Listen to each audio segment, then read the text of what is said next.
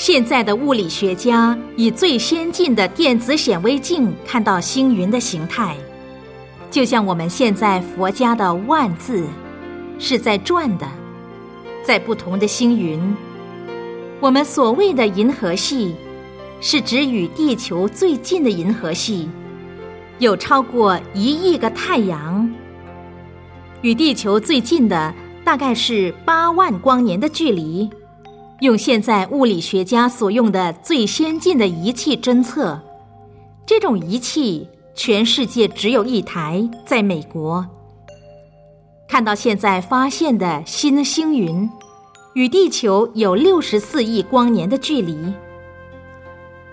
我刚才讲的是一尊佛的教化区，还有阿弥陀佛。药师琉璃光佛，以及很多很多尊佛。佛经上说，有如恒河沙数那么多的佛。一条恒河的沙有多少？多的不可统计，就用恒河的沙来比喻。我们一尊佛的教化区就有这么大，像一个太阳系就有九个行星，还有卫星。而那么多的太阳，又有多少行星、多少卫星，那是算不完的。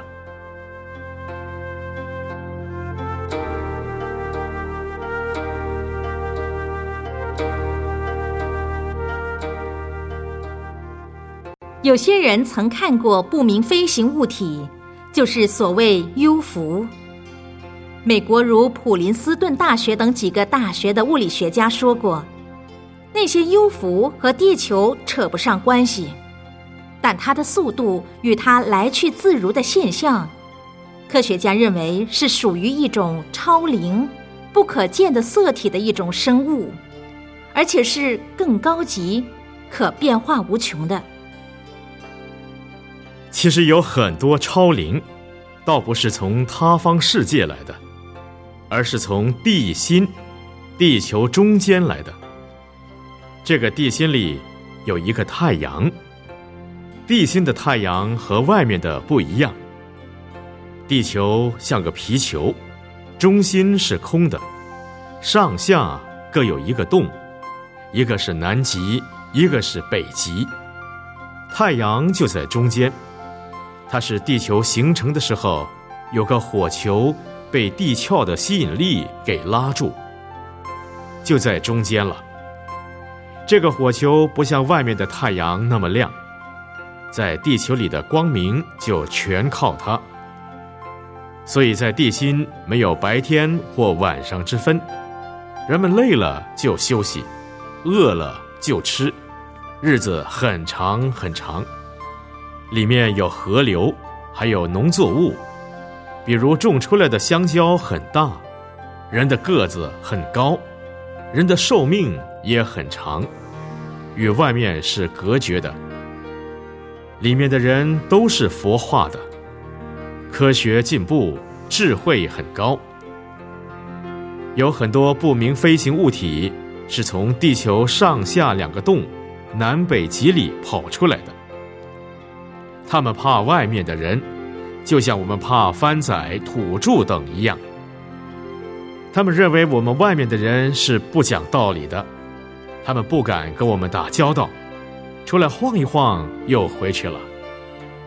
那些所谓幽浮，多半是从那里出来的。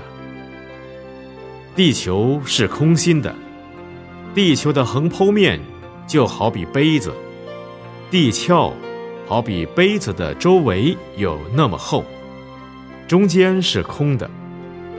地心国就在洞的边缘，壳的中间。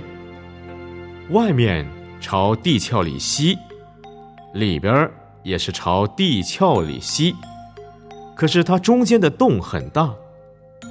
假使一指南针一直往北走，还走不到终点，只能走到洞的边缘，指南针就跳出去回不来了，再去就进到地心去了。南极和北极很冷。那个冰帽很大，里头有光出来，这个光叫南极光或北极光。必须要从另外一个星球或太空，才能很清楚看到南极光和北极光。为什么会有南北极光？就是从地心里面的太阳射出来的。事实上，地心边缘南北极都是冰帽，都是冰山，船也到不了那个地方。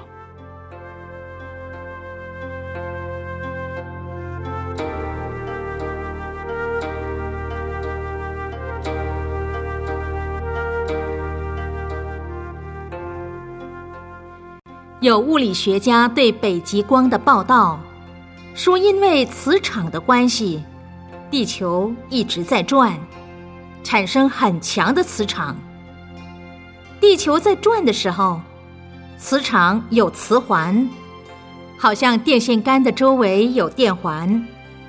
如果常下雨，电环会有爆炸的危险。电环有七个颜色。磁环还有很多不同的光谱。物理学家有一种看法，认为发现了磁场是因为在某一个时候光的折射所产生的，而它本身常常有磁场发出来的磁光。另外有说是空气潮湿的问题、气体发散的问题等等，所以产生强烈的光。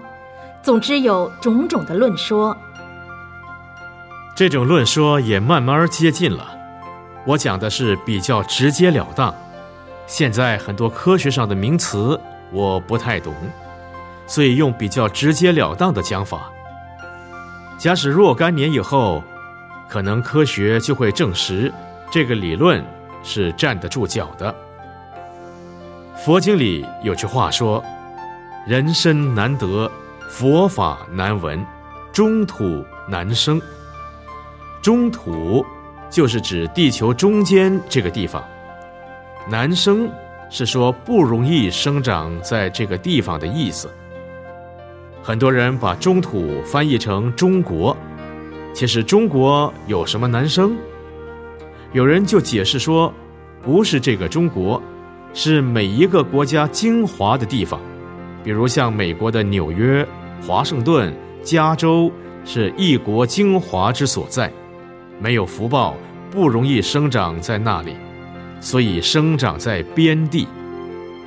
说边地是荒地，像翻地、藩邦，像过去中国人除了中国本国以外，都叫外国为藩邦，如南蛮、北夷等。其实这个中土不是每个国家的精华区，更不是中国或中华民国，而是这个。地球的中心。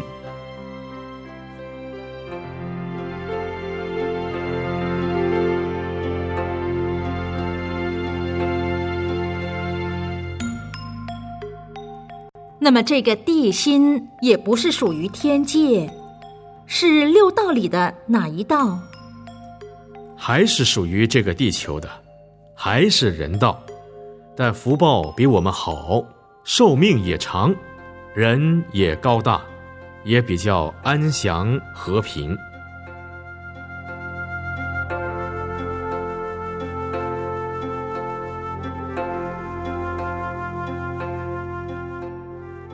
现在住在地心的人类，用眼睛可以看到吗？他们会过来吗？或者他们在上面吗？他们飞的东西。当然不是如我们讲的飞碟，有很多人追飞碟，追到找不到了，不知他们到哪里去。其实大部分都是从地心跑出来的。将来有四个星球跟我们一样有人类，到底是哪四个星球？现在科学家还没有证实。将来这四个星球是可以沟通的。而且将来是一个国王，叫做转轮圣王，统领这四个星球，叫四天下。而这四个星球的人类都依照转轮圣王的法化来治理统领国家。这转轮圣王有一个飞车叫金轮宝，会载着金轮王从这个天下到另一个天下。